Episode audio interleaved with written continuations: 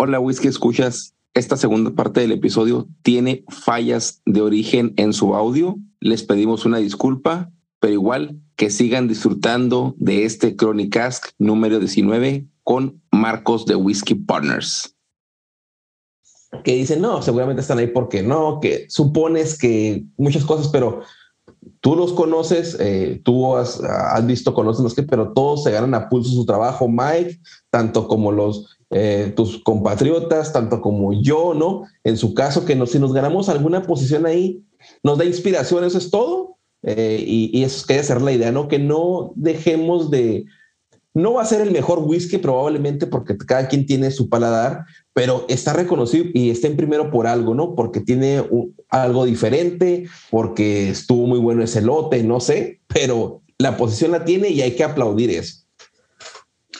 Por supuesto, eh, totalmente de acuerdo, si bien una entidad que premie, eh, claro, no todos podemos compartir en absoluto la opinión o, los premios de una entidad respecto a un whisky determinado, eh, pero sí que, ojo, hay, hay, que darle esa importancia que merece. Eh, y sobre todo en este caso, para mi gusto, eh, en mi opinión personal, eh, han hecho bien en premiarlos. O sea, ahí coincido con que son dignos de ser premiados. Claro. esto, es, esto es opinión personal, claro. Entonces, si quizá alguien premia un whisky que a mí no me gusta, pues, el whisky puede gustar o no gustar, o gustar más o gustar menos. Pero entiendo puede haber un buen trabajo, puede haber, o sea, hay, hay buenos trabajos bien hechos y no, no trabajo. Eso es lo que eso es lo que hay que destacar. Sí, sí, sí. Y no por esto vamos a, a, hacer objetivo. esto es meramente uh, nuestro punto de vista, pero tampoco no nos seguimos a la realidad, ¿no? Como tú dices, no, ya, ya para todos los episodios que hemos tenido sabemos que un whisky te puede gustar o no, independientemente que sea premiado o no, te puede gustar o no, pero si está ahí es por algo, ¿no? Y porque alguien lo tuvo, lo, apreció y tan, tan. Pero quiero dar las gracias a Diego por esta pregunta que nos hizo. Eh, sus redes van a estar eh, en la descripción del episodio por si lo quieren seguir. Y pues de nada, eso es todo para cerrar la, la, pregunta al invitado. Puedes continuar con los temas que nos trae Marcos. Muy bien, muy bien. Le doy, le doy un abrazo a Diego, eh, le agradezco la, la, encerrona que me hizo y sabía, Diego sabía que iba a contestar bien, supongo. Entonces, eh, bueno, esto me viene muy bien ahora para continuar porque esto es una segunda parte de lo que quise comentar eh, sobre las maderas. A mí es una cosa que me parece muy interesante porque, claro, el, el roble se usa para algo, por algo, por características, pero también hay otras maderas que tienen propiedades, que tienen características y que en otros países, en otras legislaciones, se pueden utilizar para madurar el whisky. Eh, como es el caso de, por ejemplo, Irlanda, que, o el caso de Argentina, que dice la legislación que se use madera, pero no mencionan el tema del roble. Eh, me hice un orden sobre algunos ejemplos de algunos whiskies. Pude encontrar algunos ejemplos, pero no pude encontrar todos eh, según los tipos de madera que se usan. Pero voy a empezar un poco por nombrar algún whisky. Hay uno en particular que también me lo, recomendó nuestro querido amigo Lino de Jackman, este señor de, Ecuador, que eh, promociona también, bueno, cuando puede, hace mención al whisky Seibo de Ecuador, que ahí utilizan el pechiche, que es una madera, es un árbol, ahora voy a explicar cuál es, es un árbol que hay en Ecuador, entonces, Seibo hace una primera maduración en roble y segunda en pechiche. La segunda etapa es un segundo añejamiento en barricas de árboles de pechiche, árbol autóctono de Manabí. Eh, esto es un árbol de América Meridional con un tronco base acanalada que alcanza los 30 metros de altura y cuya fruta es parecida a la cereza. pero de color negro y con ella se elabora un dulce. Su madera es fina e incorruptible. Eso a mí me pareció muy interesante también para desarrollar el, tema este del que vengo hablando respecto a otras maderas. Eh, el arce, el maple. Hay un whisky canadiense que es el Wayne Gretzky Maple Cast Canadian Whisky. No sé si lo pronuncie bien, pero eh, el arce lo conocemos muchos, es un árbol de tamaño medio grande que alcanza alturas de 20 o 30 metros, raramente más de 40, un diámetro de 0,5 a cerca de 2 metros, tiene una madera importante ahí, puede vivir durante 100, 200 años o más tiempo ocasionalmente, y bueno, conocemos el, el jarabe arce, el, el maple syrup de, característico de este, de este árbol. Claro. Entonces lo utilizan para, en este caso, este whisky, Wayne, Wayne eh, Wine Gretzky Maple Cask Canadian Whisky. Eh, son cosas que ahora me están interesando probar por, el tema de la impronta que le puede dar esa, esa madera. Después, el cerezo. Un ejemplo es eh, una expresión de Tilling. Eh, la expresión es Tilling Wonders of Wood, Cherry Wood, Cask Whiskey, single mal de 15 años, envejecido inicialmente en barriles de Bourbon y luego en madera de cerezo virgen. Es una madera cerezo más blanda que el roble y que el haya, pero imparte un sabor y aroma distintivos a la bebida espirituosa. La madera de cerezo tiene un sabor más dulce que el roble y puede ayudar a agregar unas notas dulces al licor. Eh, el tilling lo tenemos a mano, quizás lo podemos probar algún día. Otra madera de la que quiero hablar es el castaño. Hay un whisky que se llama Aureum Single Malt Whisky eh, Chestnut Cask 1865.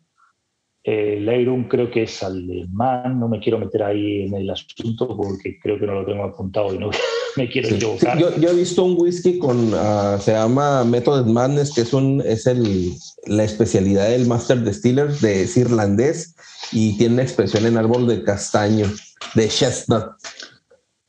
Chestnut, sí. Entonces, hay otros árboles, otras maderas que se utilizan, pero no he podido encontrar, quizá no he tenido tiempo, no he investigado mucho o no lo hay suficiente, eh, whiskies, pero sí que voy a mencionar estos árboles que son, uno, el olmo, que es una madera más blanda que el roble y da un sabor más sutil a los licores que utilizan para envejecer. También tiene un aroma, un aroma más delicado que el roble. Eh, hay un whisky que es el el Tree o algo así, pero es la marca, no, no es de Enolmo, es la marca del whisky. Después la haya es una madera dura con sabor también más sutil que el roble, eh, puede dar un sabor distintivo y es una opción popular en las barricas debido a su color claro que puede ayudar, ayudar a preservar el color de la bebida espirituosa. No sé aquí, no tengo también poco referencias de whiskies que estén madurados aquí. Y otro eh, sería el fresno, tipo de madera que a veces se utiliza para hacer toneles. Ah, tiene un sabor ligeramente dulce y puede aportar un carácter único. Ah, entonces, esto es interesante. De, a partir de aquí estoy, estoy un poco curioso por investigar este, algún whisky que esté madurado en este tipo de maderas. Es muy escueto lo que acabo de explicar, pero creo que, creo que, que me interesaba mencionarlo. No, no, no, excelente porque muchas veces, bueno, no conocemos ni todos los whiskies, eh, ni tampoco todos los vinos, ni tampoco toda la cantidad que, está permitida darles un finalizado. Algunas que conocemos de repente como que coñac, como que sidra, como que mezcal, como que tequilas, pero son realmente nuevas y muy populares, pero no tan populares que igualmente se utilizan como tú estás diciendo ahorita.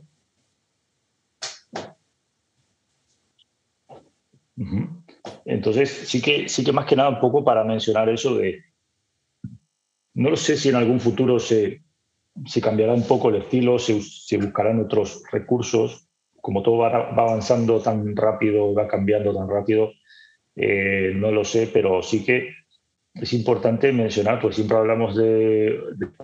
sí, yo también creo que, que, por ahí la apertura a otro tipo de maderas para, para cualquier propósito, finalmente eh, es debido a, una, pues no una escasez, pero sí muchas veces cuando te dicen, oye, este, eh, eh, la tonelada o no sé, los mil kilos de madera eh, cuesta tanto, pero tenemos esta, como tú dices, que es de castaño de cerezo o es roble. hay, uno, hay uno nuevo que se llama Shinquapin, que es una barrica americana nueva, que también la están sacando, pero no sé, no sé, será el estilo, será la impronta que le da al destilado. Pero si hay posibilidad de comprar eso por escasez, de que tengo nomás tanta de esta, pero entonces lo meten a experimentar y te puede dar un, un whisky diferente, que así, así se hace, ¿no? No, no todo tiene que ser cuadrado y entre más diversidad hay o esté más diversificado eh, el, la producción de tipos de madera y que puedas experimentar, está bien, o sea, no, no, no pasa nada, nomás que hay demasiados conservadores que que también, o sea, y te lo digo porque aquí en Estados Unidos, lo platicaba Bernardo en el episodio antes, hace como tres episodios, los del Bourbon solamente quieren Bourbon, no quieren nada, quieren saber fuerte de la madera. Los del Single Malt no les gusta el Bourbon, es muy fuerte, solamente quieren escocés y así las etapas que tenemos uno. A veces eh, criticamos otro tipo de, de, improntas. Yo, por ejemplo, yo la que no, no logro apreciar aún es el, el, de coñac. Me parece demasiado picante y que no aporta nada. En las expresiones de ex coñac que tengo, no, no, para mí no, no, no lo logro apreciar, vaya. No quiere decir que no, no tengo ahorita la, la, la, apertura para poder apreciarlo como lo disfrutara con otros, pero así es, ¿no?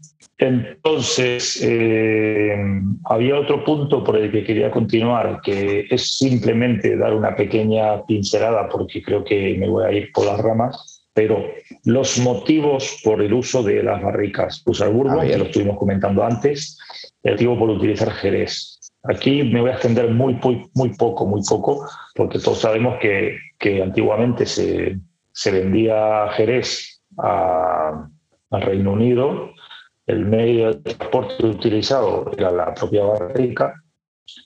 Entonces, eh, bueno, todo se aprovecha, no se tira nada, no vamos a devolver las barricas vacías a, España. Tenemos que, cuando se acabe su principio, antiguamente se enviaban ese tipo de barricas y se aprovechaban ahí.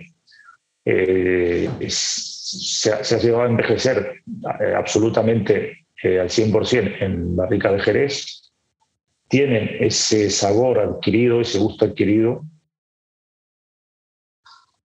Y entonces eh, había, que, había que volver a... ¿Qué pasa? Que en España hubo una legislación de embotizar eh, el jerez en España.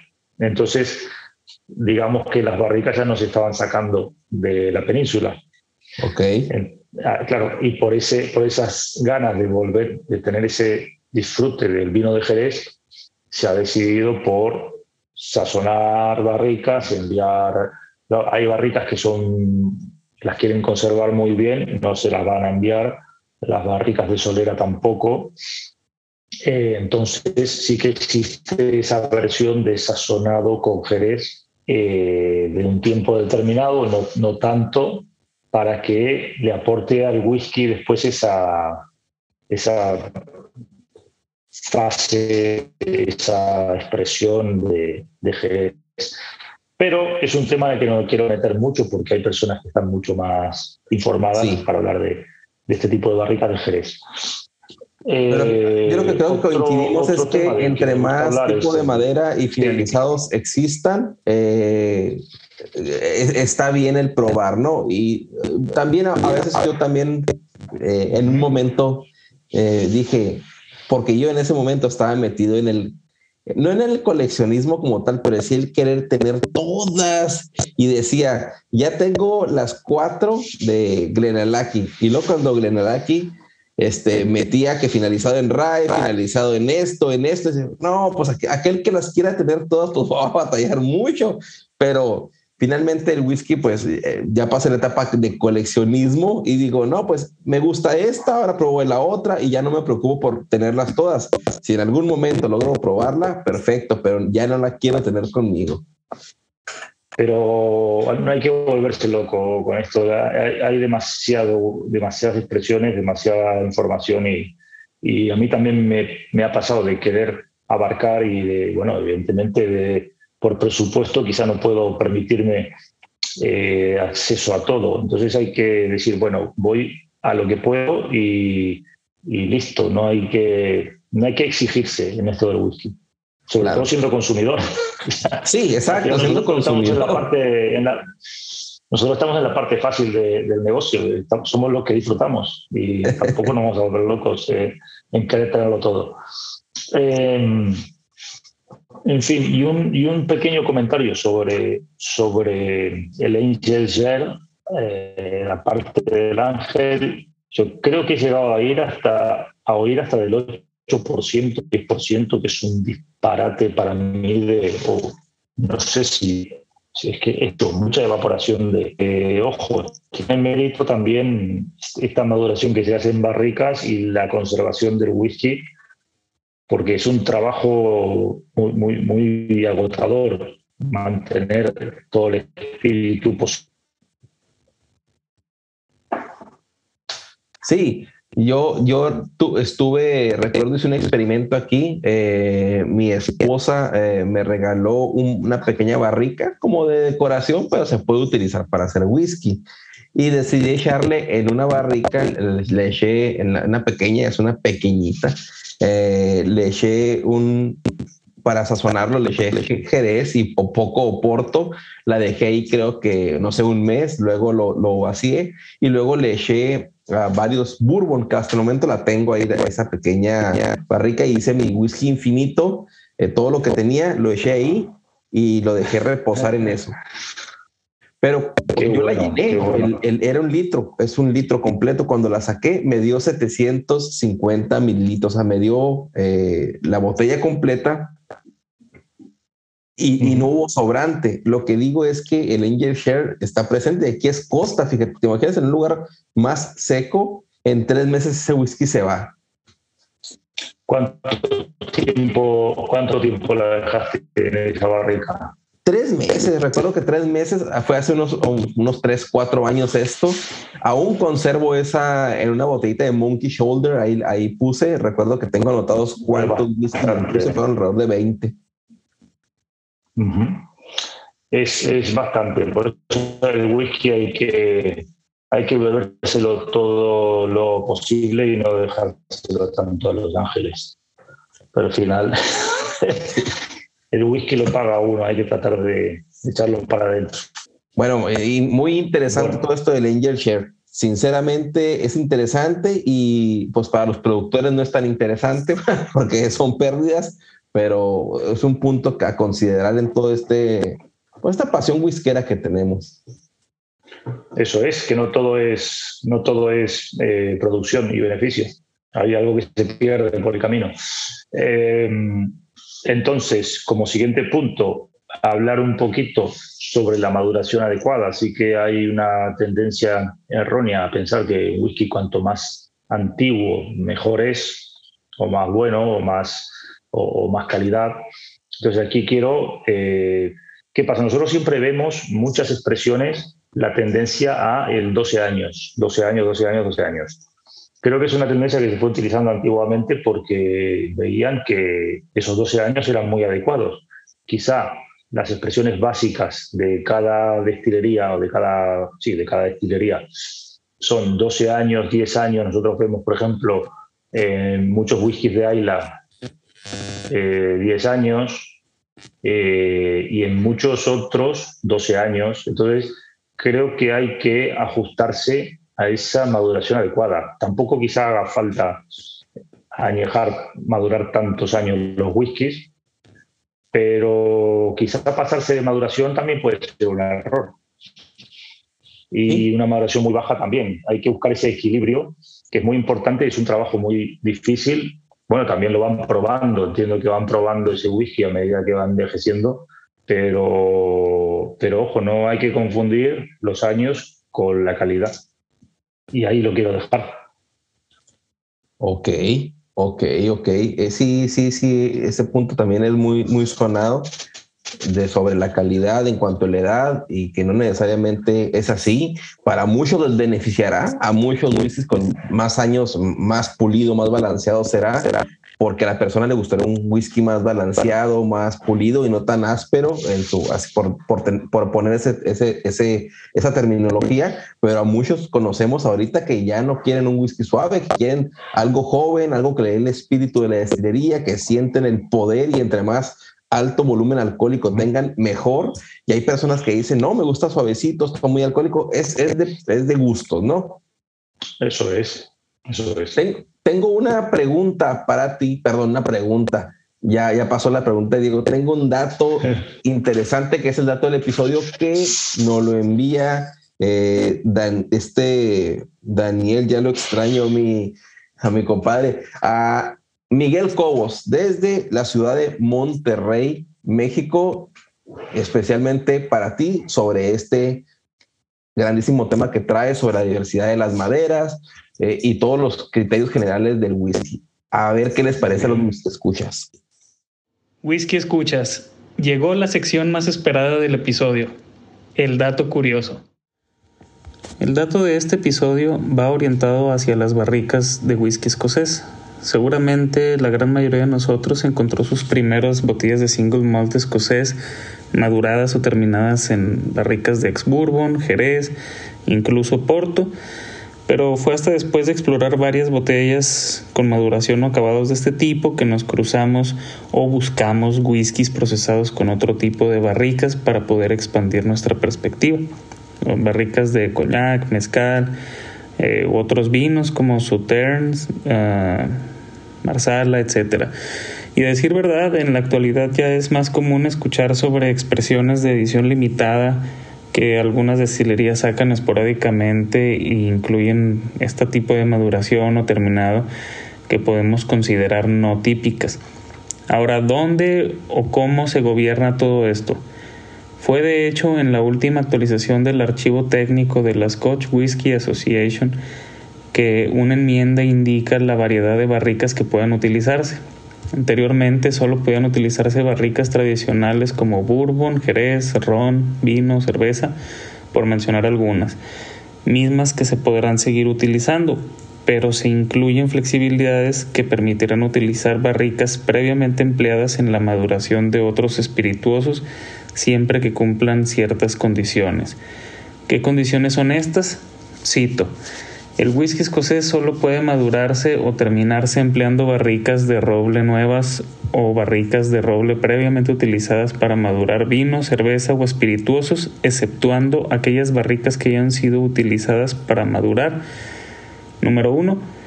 Vino, cerveza o espirituosos producidos a partir de o empleando frutos tipo drupa, eh, por ejemplo el durazno, mango, ciruela. Número 2 cerveza que haya sido, perdón, que haya tenido fruta o haya sido saborizada o endulzada posterior a la fermentación. Número 3. Espirituosos que hayan tenido fruta o hayan sido saborizados o endulzados posterior a la destilación. Dicho esto y por poner un ejemplo, barricas de sidra no serían permitidas, ya que no se, tratan, no se trata de un vino, ni cerveza, ni espirituoso. Entonces no se cumple eh, las eh, condiciones anteriores, por lo tanto no se podría utilizar. Ahora, que se cumplan estas tres condiciones no significa que la barrica va a ser permitida. Hay dos aspectos adicionales a considerar. Número uno es la, la maduración en barrica debe ser parte del proceso tradicional para la bebida alcohólica en cuestión. Por ejemplo, no se podría utilizar una barrica de gin.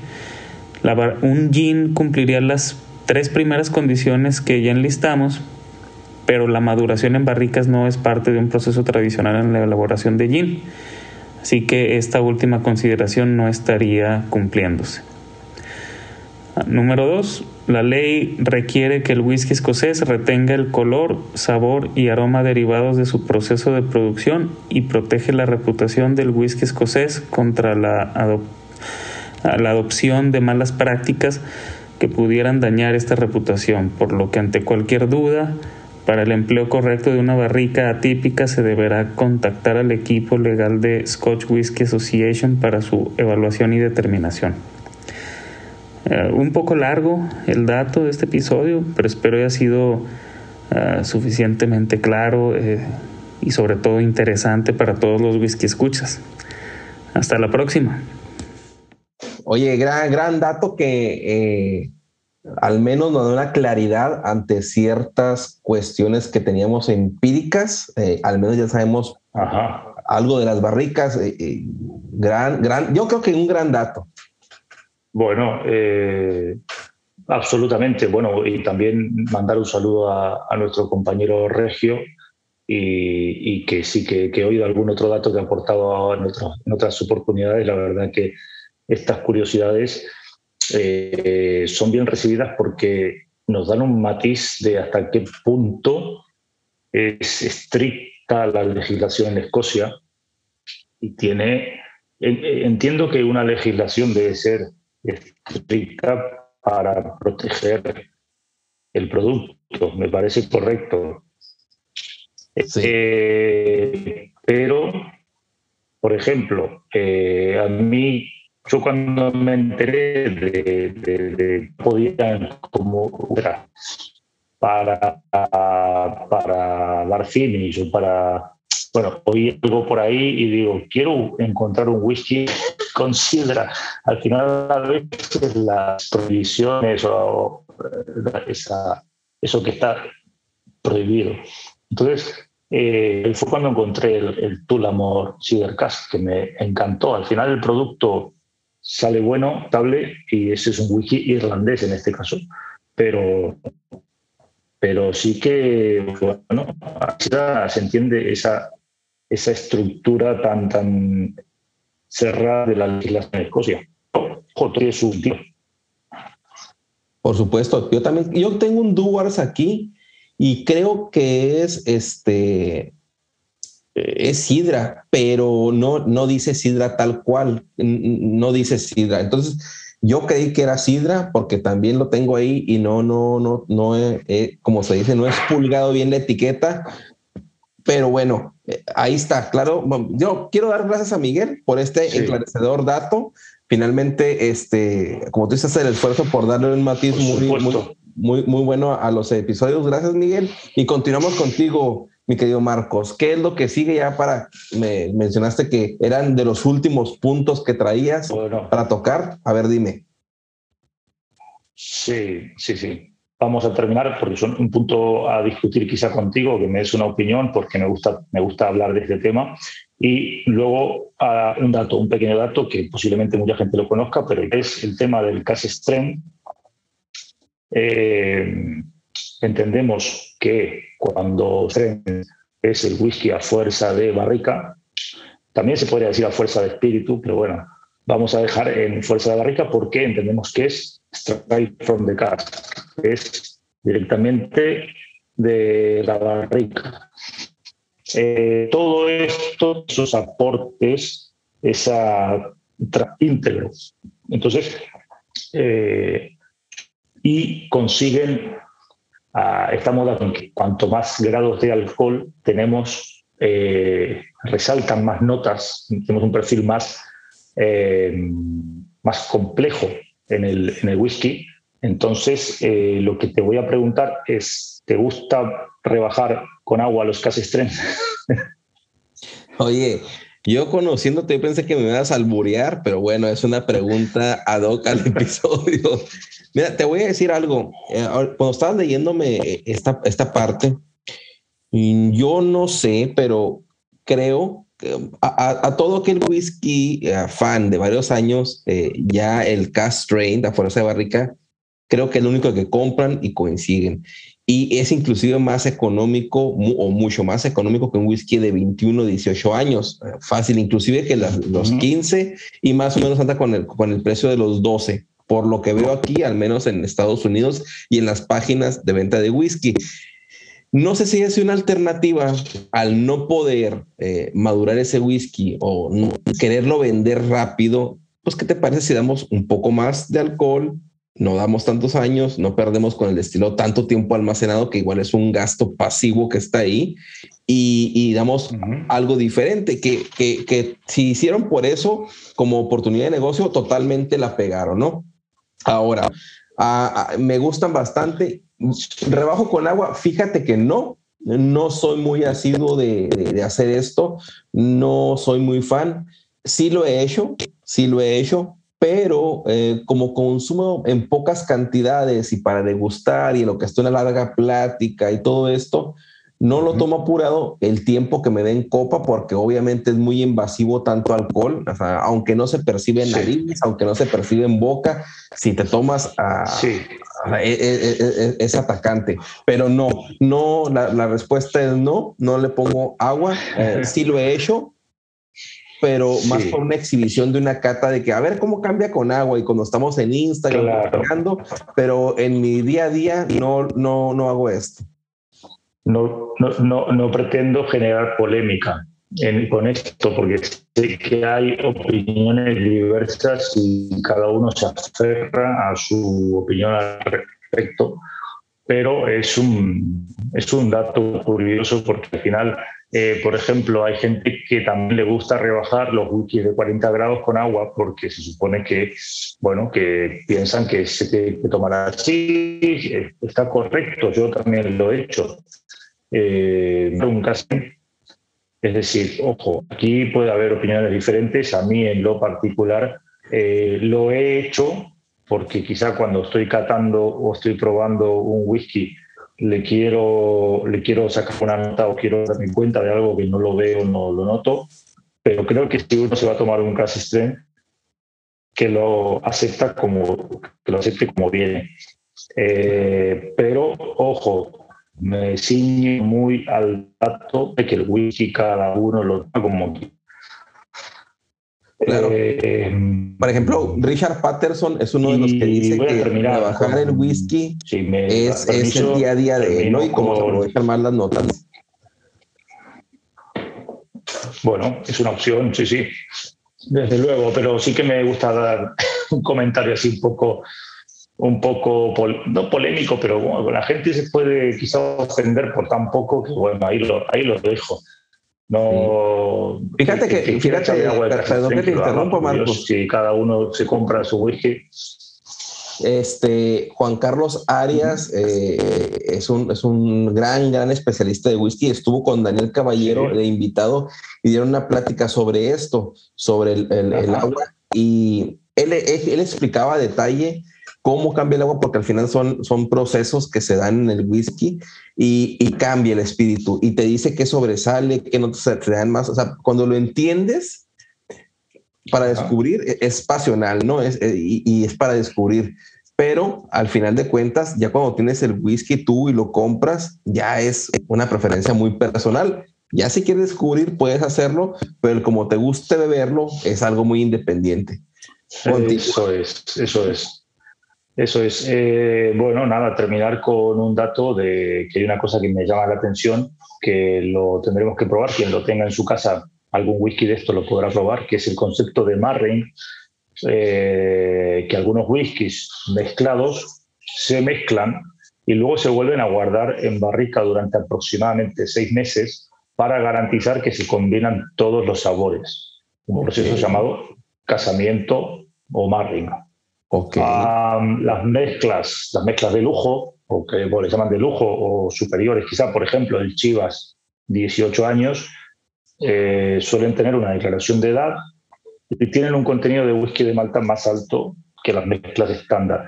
Claro, eh, y ahí lo dejo un poco a la interpretación de cada uno. El tema de, porque sí que sé que se mezclan whiskies y se mantienen durante cierto tiempo para que se entrelacen en un tonel de acero, por ejemplo, acero inoxidable, eh, eso es una práctica que se, hace así, pero el tema de meter dos, hacer una mezcla dentro de una barrica durante, por ejemplo, seis meses, eh, claro, hay una, hay una conversación entre esos dos whiskies que están en esa barrica, pero también interactúan los dos con la propia barrica. Y bueno, a mí me da esa sensación de que el whisky como que, como que se redondea todavía más. Y ahora que, por ejemplo, yo doy este dato del Chivas 18, seguramente hay otros whisky más que lo hacen, pero sí que mm, me da, me da la, tentación de probar, a ver qué tal, a ver qué tal eh, esa calidad de whisky. Mira, yo tengo un whisky precisamente así. Sabemos que la mayoría de, o sea, la gran, todos los whiskies, aunque digan single malt, son una mezcla de muchas barricas. Eh, eh, creo que va eso en un vat que, que, grandísimo, un tonel grande, donde únicamente sirve para depositar y embotellar posteriormente. No sé si tenga, y desconozco si tiene gran tiempo ahí, pero hay, hay una expresión que yo sí tengo que es, de View Wars y son unas ediciones así como muy premium, porque si son premium, que se llaman los doble doble eh, o double double, que precisamente hicieron eso. Metieron todos sus single malt, hicieron un, un, un, este, un blend, eh, lo, lo añejaron tanto el single malt como el single grain, porque es un blend de Scotch whisky, no es, no es un blend de maltas, es un blend de Scotch whisky. Y luego eso, lo juntaron y ya junto lo volvieron a poner ya en ex y, luego le dieron el finalizado de, en, el finish que posteriormente que si es oloroso, si es Pedro Jiménez y si es palo cortado. Son expresiones premium, como tú bien lo dijiste, de 21, 27 y creo que 31 años y si son costosas. Tengo una de 375 mililitros, una muestra pequeña que cuesta alrededor de 50 dólares, una muestra pequeña, pero son muy bien logrados, muy elegantes. La verdad es que es totalmente un acierto eso, pero es una de las al menos es la única que conozco. Yo no sabía eso de Chivas 18 que se hacía, pero por eso Chivas 18 se dice que es la mejor expresión de la casa.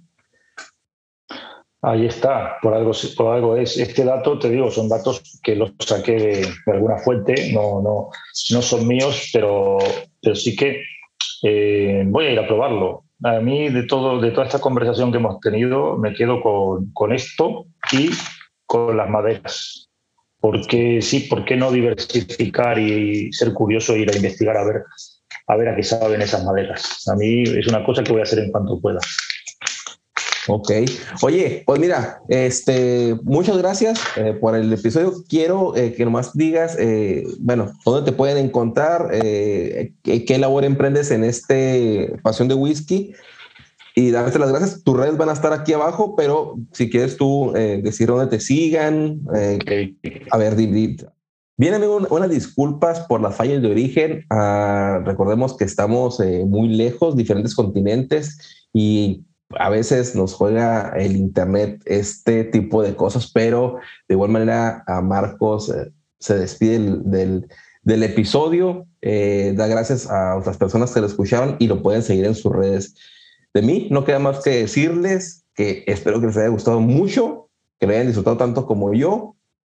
Y eso es todo por hoy. Nos vemos el próximo episodio. No lo olviden calificar y compartir si les gustó. Chao, bye, bye.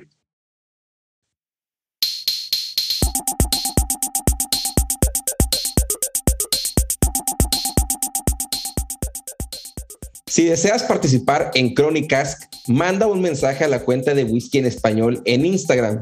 Nos vemos el próximo episodio. Si te gusta este episodio o cualquier otro, compártelo al terminar de escucharlo por cualquier medio envíalo por WhatsApp a un amigo, Facebook, por donde quieras.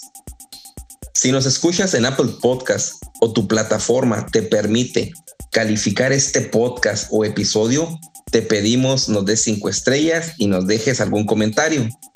Recuerda que si compartes, comentas y calificas, nos ayudas a que este podcast sea descubierto por más personas apasionadas al whisky como tú y yo.